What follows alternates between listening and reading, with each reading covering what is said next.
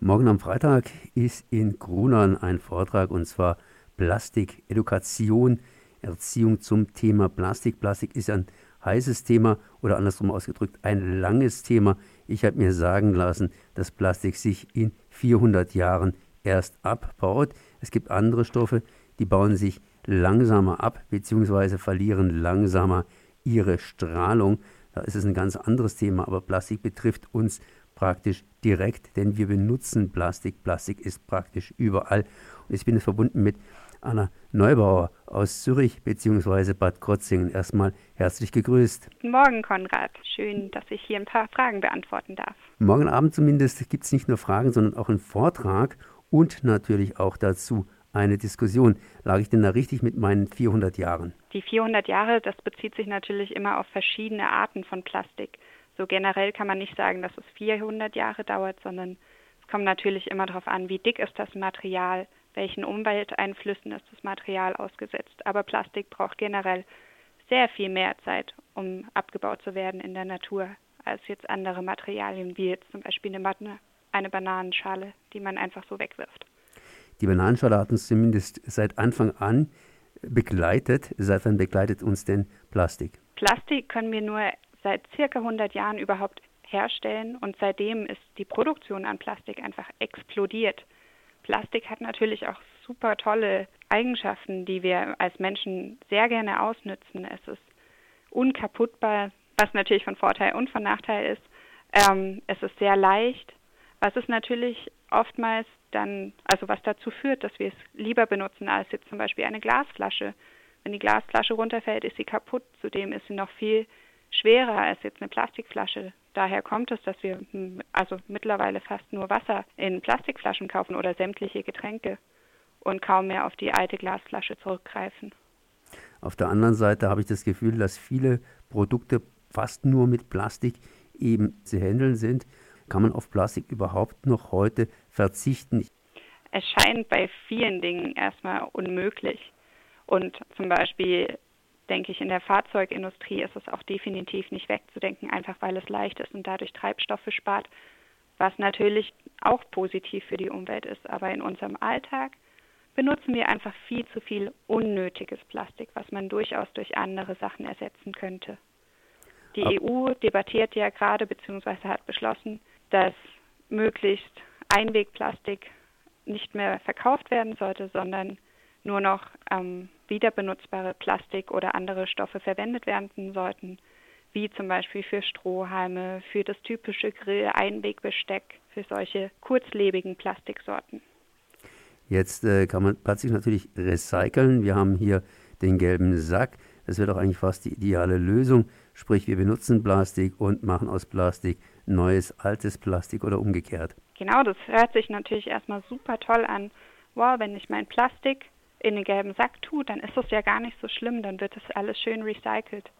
Frontal 21 vom ZDF hat dann neulich eine richtig tolle Reportage dazu gebracht, dass zwar natürlich einiges an dem Plastik recycelt wird, solange es nicht Verbundstoffe sind. Das heißt, wenn verschiedene Arten von Plastik oder verschiedene Materialarten in einem Mix vorkommen, zum Beispiel der Aludeckel immer noch am Joghurtbecher hängt und das nicht von dem Plastikbecher getrennt wurde, dann ist die Trennung, also die Auftrennung der Art, also der verschiedenen Materialien zu aufwendig für unsere Müllsortieranlagen. Und lange Zeit haben wir diesen dann schwerer zu trennenden Müll nach Asien geschifft, wo einfach die Arbeitskräfte viel, viel günstiger sind. Und vor Ort wurde dann das Plastik theoretisch oder in den besten Fällen, sagen wir es mal so, möglich von Hand nochmal besser recycelt, also besser aufgetrennt, um dann dem Recycling zugeführt zu werden aber meistens ist es da leider zu illegalen Deponien gekommen, sodass das Plastik, was über Asien, also vor allem über die asiatischen Flüsse in die Weltmeere kommt, eigentlich auch auf unsere Kappe geht. Und zwar nicht nur, weil wir Billigplastik in Asien produzieren lassen, sondern auch, weil wir unseren Müll tatsächlich in diese Länder geschifft haben. Jetzt könnte man Plastik natürlich auch verbrennen. Ich meine, Plastik ist ja eigentlich Rohöl verarbeitet in eine höhere Form, sprich auch Brennmaterial. Und gewisse ja, Verbrennungsvorgänge haben wir ganz einfach, um zum Beispiel Energie herzustellen und könnten dann Plastik, das heißt die Abgase des Plastiks, praktisch rausfiltern. Ja, also Plastik zu verbrennen, das einige Müllverbrennungsanlagen sind mittlerweile auch darauf angewiesen, dass so hochwertige Materialien wie zum Beispiel Plastik in die Müllverbrennungsanlagen auch zugeliefert werden, weil dann die Temperaturen abfallen würden. Und man ist da heilfroh, dass es Plastik gibt für die Müllverbrennungsanlagen. Es ist definitiv auch immer ein Preiskampf zwischen Recyclinganlagen und Müllverbrennungsanlagen, weil Plastik ein toller Rohstoff ist, auch für Fernwärme oder für Heizkraftwerke. Das heißt, wäre also grundsätzlich eine Möglichkeit.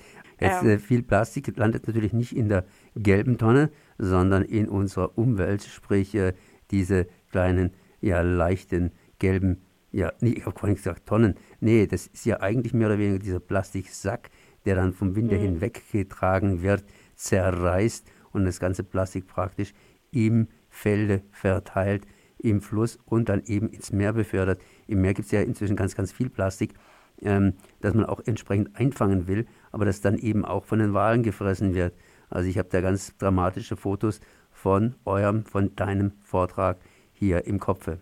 Also es gibt Tiere, die sich nicht nur darin verfangen, sich daraufhin verformen. Man kennt vielleicht so die Schildkröte, die sich in so einem Bierdosen Sixpack-Ring verfangen hat und daraufhin ihren Panzer enorm verformen, also nicht richtig wachsen konnte und so eine richtige Taille dadurch entwickelt hat. Tiere verenden, weil sie keine Nahrung mehr aufnehmen können, weil sie sich irgendwie in Plastik verfangen haben und nicht mehr davon lösen können. Aber eins der größten und bisher kaum beachteten Probleme ist wirklich, dass die Tiere auch den Plastik mit Nahrung verwechseln, weil an dem Plastik, was schon länger in den Weltmeeren treibt, siedeln sich Mikroorganismen an, die dann den Tieren nicht nur den Geruch, sondern auch ein bisschen den Geschmack ihrer natürlichen Nahrung vorgaukeln. Und für so einen Wal, der einfach mal so einen Haps Grill ähm, aufschnappt als Nahrung, der unterscheidet da nicht mehr groß, ob da jetzt zwischen dem Grill auch noch Plastikpartikel drin schwimmen. Und so ist es, dass die Tiere, also Meeresbewohner, sehr oft einfach unterernährt und dadurch geschwächt sind. Und man vermutet mittlerweile, dass viele von diesen gewaltigen Wahlstrandungen mittlerweile auch darauf zurückzuführen sind, dass die Tiere einfach enorm viel Plastik aufgenommen haben und dadurch geschwächt wurden. Was wird morgen Abend in Grunern in deinem Vortrag zu hören sein? Wir gehen erstmal auf das generelle, generelle Problem ein, was Plastik mit unserer Umwelt macht, nicht nur optisch, sondern welche Auswirkungen das auch auf unsere auf uns selber als Menschen hat, beziehungsweise natürlich auch auf die Tiere. Dann gehen wir auf so ein bisschen, was ist Plastik überhaupt ein? Was sind die Vor- und Nachteile von Plastik? Warum ist es nicht wegzudenken aus unserem heutigen Alltag? Was kann man tatsächlich im Alltag ersetzen beim Plastik? Und dann ist unser Großteil eigentlich und unsere Leidenschaft, was gibt es schon für Lösungen? Weil als wir selber den Plastic Education oder Plastik Edukationsvortrag zusammengestellt haben, war uns gar nicht bewusst, wie viele Lösungen da draußen schon sind und wie positiv man dieses Thema eigentlich auch ansehen kann und wie viele Menschen sich mittlerweile bei Cleanups beispielsweise engagieren und da wirklich Resultate erzielen. Zum Beispiel gibt es so einen riesigen Strand in Indien, der von einem Mann erstmal aufgeräumt wurde und dann haben sich ganz viele Freiwillige angeschlossen. Und jetzt schlüpfen in diesem Strandabteil wirklich wieder Schildkröten, die seit mehreren Jahrzehnten da nicht mehr waren, weil der Sand so bedeckt war von Müll.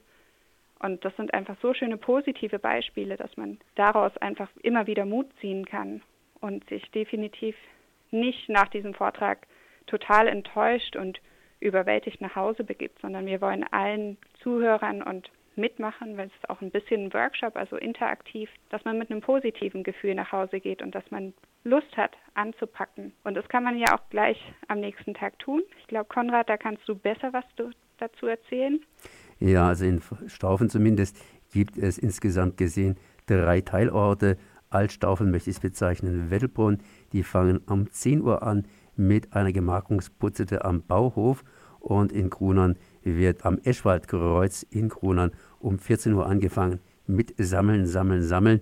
In Grunern hört das Ganze dann etwa zwei Stunden später auf und dann gibt es an der Schule ein Würstchen und was zu trinken.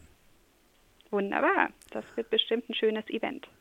Und wer sich näher informieren will, das heißt über Plastikedukation, wer kann das tun? Genau, unter der Webseite plasticeducation.info. Also Plastik mit C, Education auch wieder mit C, Punkt, Info. Anna, dann danke ich mal für dieses Gespräch. Merci, bis morgen Abend. Bis morgen.